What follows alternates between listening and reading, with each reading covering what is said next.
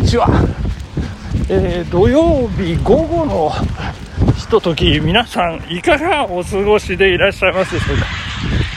気温は今11度ですね。あったかいですね、えー、でもまあ流れでこうシャカシャカを着てね、えー、走ってるところなんですが昨夜雨降りましてえー、で今朝上がったようなんですけれども、えー、長野市民の憩いの山飯綱山を見ましたらですねだいぶこう雪がね溶けて、えー、いるのがねこうありありと分かる感じがねしましていやもう春に近いような感じのね、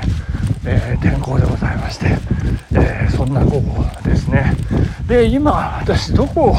走っているかと言いますとですね、いやいや、自分まで口が回ってないですね。えー、長野市は、えー、私が寝起きをしています。実家がある旭地区というところですね。え、あの、全部で8つの地域があるんですけれども、北から順に北堀、南堀、石渡、北尾張部、桜新町、北長池、北屋島、南屋島と、いう8つの地区があるんでございますけれども。えーとですね。そこを今北から順にこう攻めているというかぐるっとぐるぐるぐるぐるこうぐるぐるぐるぐるというかぐるっとねこう走って、えー、まあ巡っているということで、えー、2時ぐらいから走り始めましてまあ1つ8つの地域ありますから1つの地域で、まあ、2キロで2816まあ2キロちょっとぐらいですかね。で、えー、巡るということで、まあ、大体、まあ、で最後家に戻ると20キロ行くかなという感じでね今走り始めまして、えー、今北堀から始めてですね、えー、北堀南堀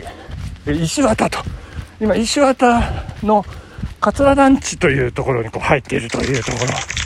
なんですけれども、で、まあこうね、あのミッションとしては一つの地区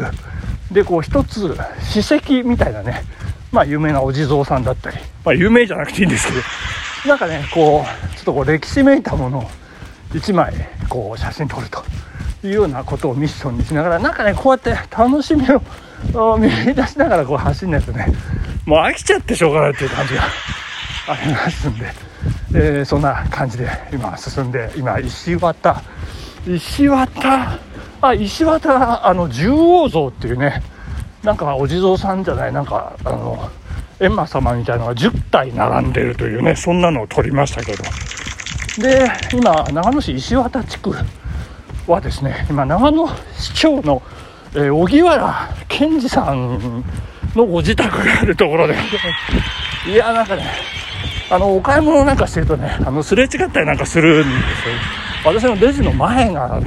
荻原健二さんだったっていうこともかつてはありましてですね。まあもちろん市長になる前ですけどね。えー、まあそんなこともあって、ちょっとこう警戒しながら 走っているという、キングオブスキーですからね。えー、まあそんな石渡地区を走りまして、これから、え、ちょこっと南に行くとこ北尾張部地区というところに入るんですね。えっ、ー、と、尾張という名前がついてまして、まあ、長野市には西尾張部っていうのと、北尾張部っていうのがありまして、南尾張部はないんですよね。不思議ですよね。東尾張部もありませんだから尾張から移り住んだ人たちが、まあ、暮らしてた地域なんじゃないかなということなんですけれども、いや、難しいですね。これ、尾張部地区は意外とね、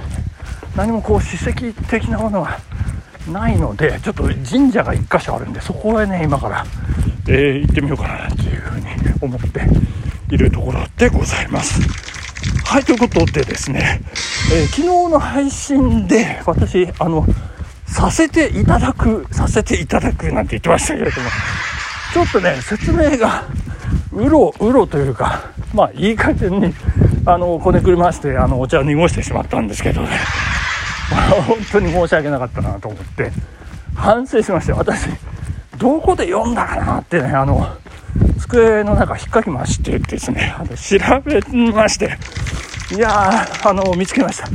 文藝春秋の令和5年2月号でしたね。もう最新号じゃないですかね。新しいやつの日本語探偵というコラムでしたね。え、ー、と、これ書いてるのが飯間博明先生という三省堂の国語辞典の、えー、変者ですね。えー、変者って変な、変な人ではないですよ。えー、編纂をしている先生と、まあ何人かいらっしゃると思うんですよ。その中の一人ということで、この日本語にまつわるコラムをね、えー、文藝春秋、毎月、えー、書いていらっしゃるというとこなんですけど、そんな中で、させていただくを研究し尽くした本が出ました ということで、なんか本のね、宣伝をしているんですよね。えーえー、黒潮出版という言語学を専門とする出版社から椎名道先生、それから滝浦正人先生、まあ、このお二人が編集したさせていただく大研究っていうね、あの、ちょっと一見ふざけたタイトルの本なんですけど、まあこれがすごいということでね、まあ漫才用語のやめさせてもらうわとかですね、それの分析とかね、それが食べログの投稿に出てくる、させていただきました、の調査もあり、え、内容は盛りだくさん、贅沢、バラエティに富んでますということのようなんですけれどもね。えー、で、日本語に関心の深い読者の皆さんに、ぜひ生きのいい言語研究の成果を味わっていただきたいという。言語研究ですよ。やっぱりこう、今の世の中にこうね、使われてる、はびこってる。もうまさに Now、Now、今現在の日本語をね、どう、えー、解釈して分析してっていう、そこがね、ポイントなんじゃないかと思うんですけれども、えー、そしてそこに、その飯間先生の論考も載ってますと。何ですか、自分の宣伝じゃないですかっていうね、えー、手前味噌ですが、断っていらっしゃっていますけれども、その先生、飯間先生がおっしゃってることが私の頭の中に残っていましてですね、それがついついこう、ラジオを喋ってる時に、口からポロポロポロっとこう、出てしまった。えー、まあその論はどういうことか。と言いますと、ちょっとここ読みますね。えー、私の論はさせていただく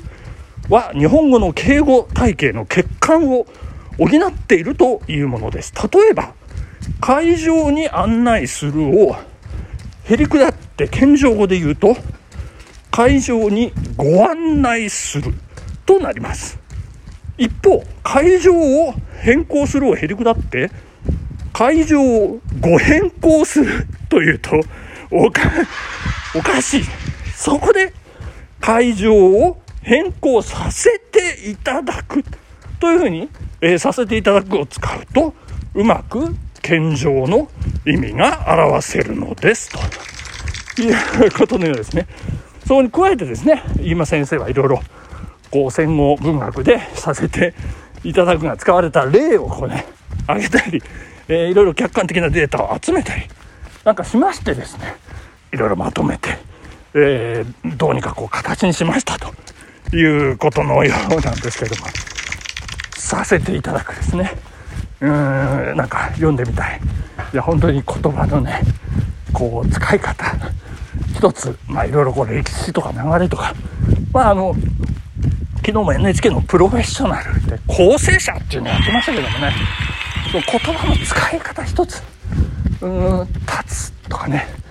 立てかけるとか。立てるかける。なんかなんかいろいろちょっと忘れましたけどいろいろ、えー、一つとってもね表現意味合いが、えー、違うですね。あの感じが出るんじゃないかということで大変でございますね。こう紡ぐ、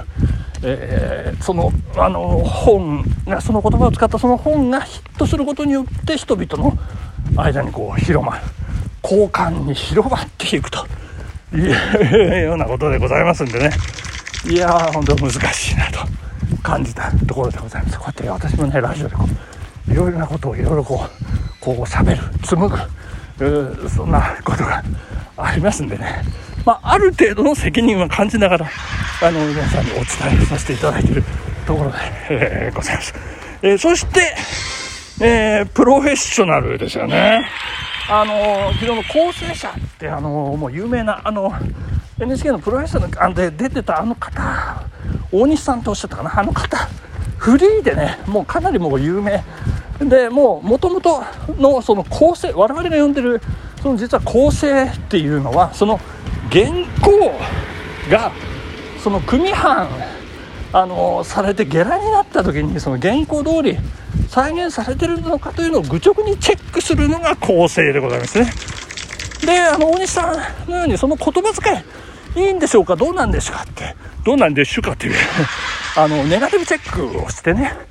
あの大丈夫かという世に出してこれいいんでしょうかというそんなチェック最終チェックをですねする。それはですねあの我々の方では高越というふうに呼んでるんですよね。はい。であの大体普通の出版社の高越というこの内容で本当にいいかっていうのはもう編集原稿の段階で編集者があの目を通してチェックをすると。それが一般的でございます。まあ、昨日のような例はねいや本当出版業界の中でも本当あの上の上数パーセントですということを、えー、分かっていただけたらなというふうに 思っておりますね、そんなところで、えー、北尾割の今神社に着きましたということでお時間でございます。ありがとうございました。さようなら。バイバイ。